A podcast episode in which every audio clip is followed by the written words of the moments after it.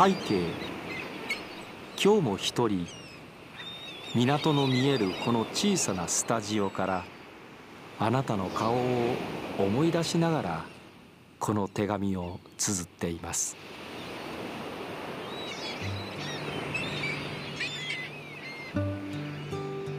大阪市港区。大阪市の西部。大阪湾に臨む東西7.9キロ平方メートルのこの地には今も8万人近くの人々が暮らしています。その昔一級河川淀川が大阪湾に注ぐこの土地は時代を経て大阪の海の玄関となり大阪の発展の歴史を支えてきました。こちら大阪市港区弁天町。郵便番号552今日も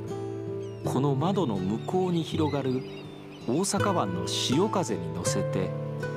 私たちの街の声をあなたにそっと届けようと思います。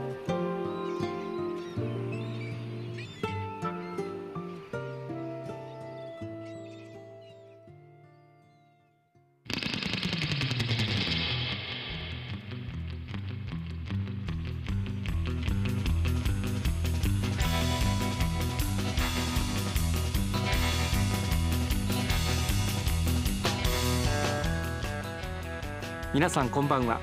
ラジオ大阪の原田俊治です。この番組こちら港区552ラジオ大阪は大阪市港区弁天一丁目という場所にあるんですがラジオ大阪の所在地いわば地元の町である大阪市港区だけに焦点を当てた番組。番組タイトルも552これは大阪市港区の郵便番号。実は2009年10月から半年間この番組放送しておりました。およそ13年ぶりの復活ということなんです。なぜかと言いますとラジオ大阪は今年開局65周年。しかもかつてあった梅田からこの港区弁天町に移転して30周年という特別な1年なんです。港区の人物企業のキーワードの中から毎週一つテーマを選びまして取材やインタビューからこの街の魅力をじっくりご紹介してまいります。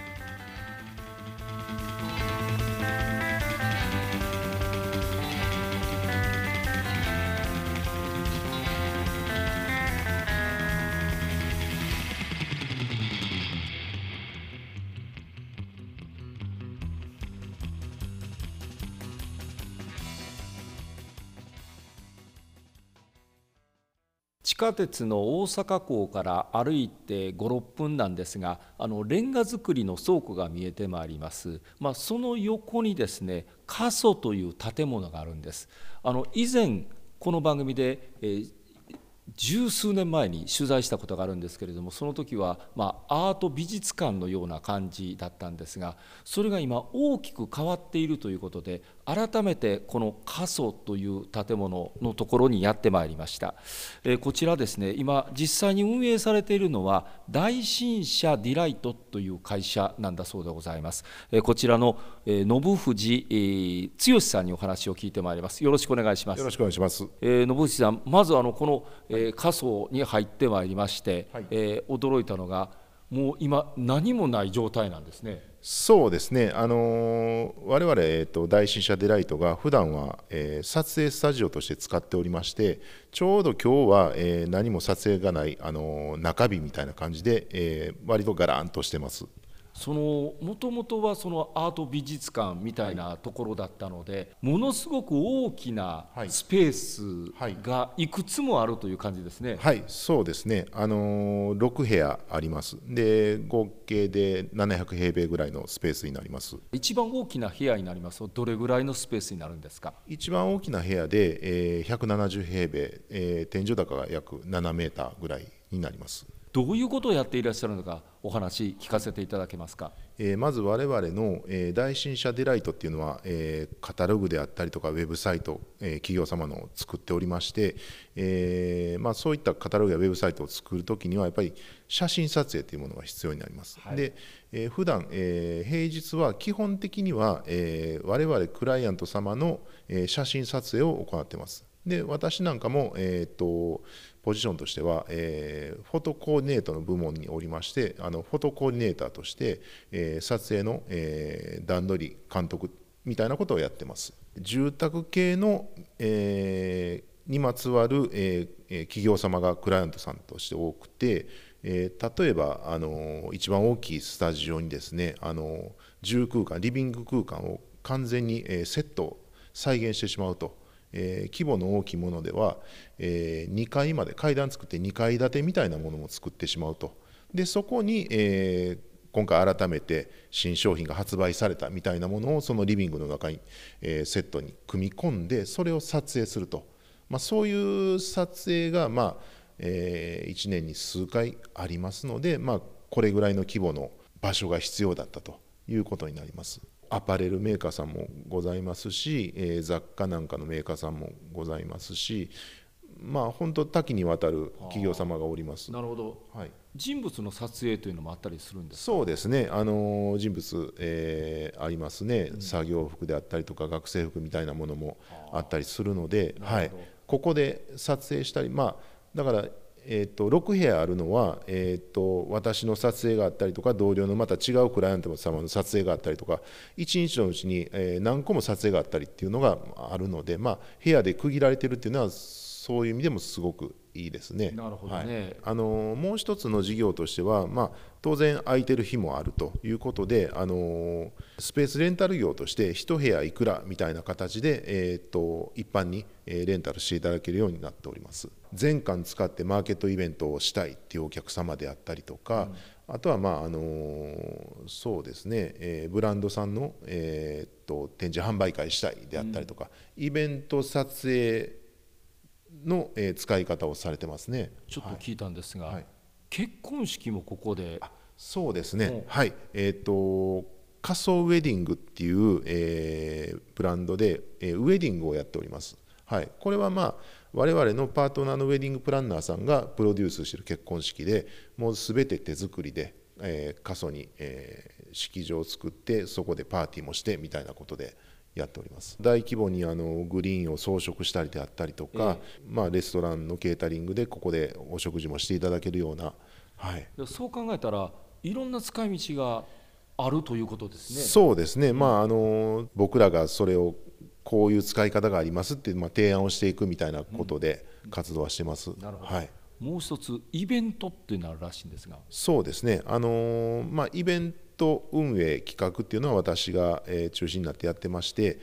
アートトックプロジェクトっていうプロジェクトを、え、2021年に立ち上げましてせっかくまあ20年以上アートギャラリーとしての機能を、え、持っていたところなのでアートの火を消すことなかれということで、まあえ、ちょっと僕らもアートを扱っていこうじゃないかっていうことと、まあ、平日撮影はしてるけども土日はクローズしてると。こんだけ大きい部屋で、えー、大きい場所で何もしないのはもったいないなっていうことで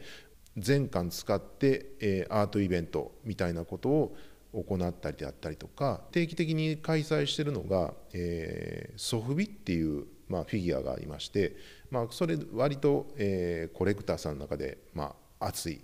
えー、シーンなんですけどそのソフビの展示販売会。これソフコンっていう、えー、名前で、えー、年に2回、えー、4月10月で行っていると、えー、毎回、まあ、来場者さん600名ぐらい来られて、ええー、まあ、入場制限するぐらい並ばれるみたいな大盛況な、はい、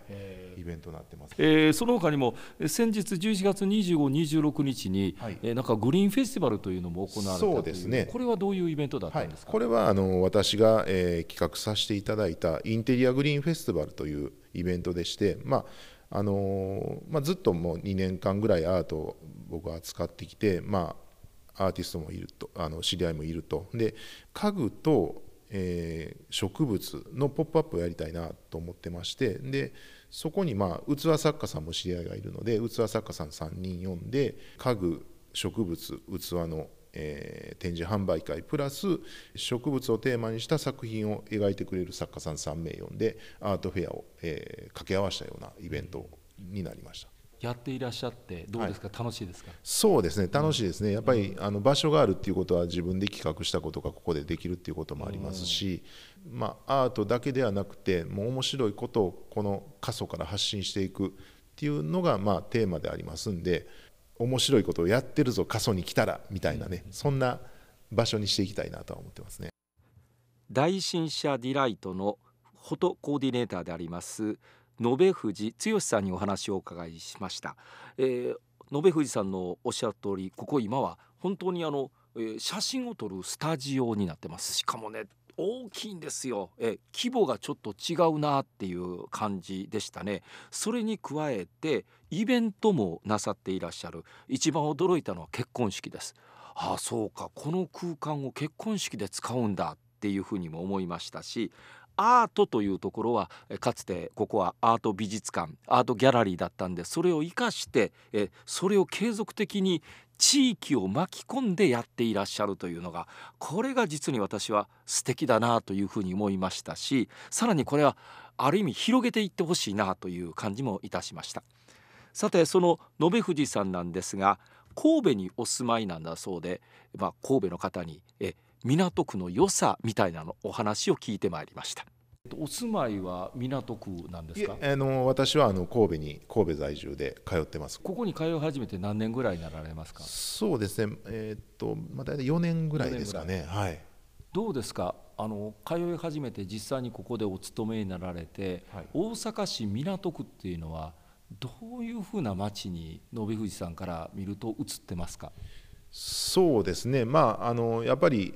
あの4年もいてここで商売してるとだいぶ根付いてきてあの町にも、えー、知り合いもできたりとか。自主性があるというかみんなで、えー、一緒になってやっていこうみたいなチームワークみたいなのは感じますね、うん、集まったら何かやろうかみたいなフットワーク軽く、うん、うん、フットワーク軽くノリのいい人たちが集まってんのかなみたいな。面白いイベント過疎、えー、築港大阪港弁天町港区から発信していきたいと思います。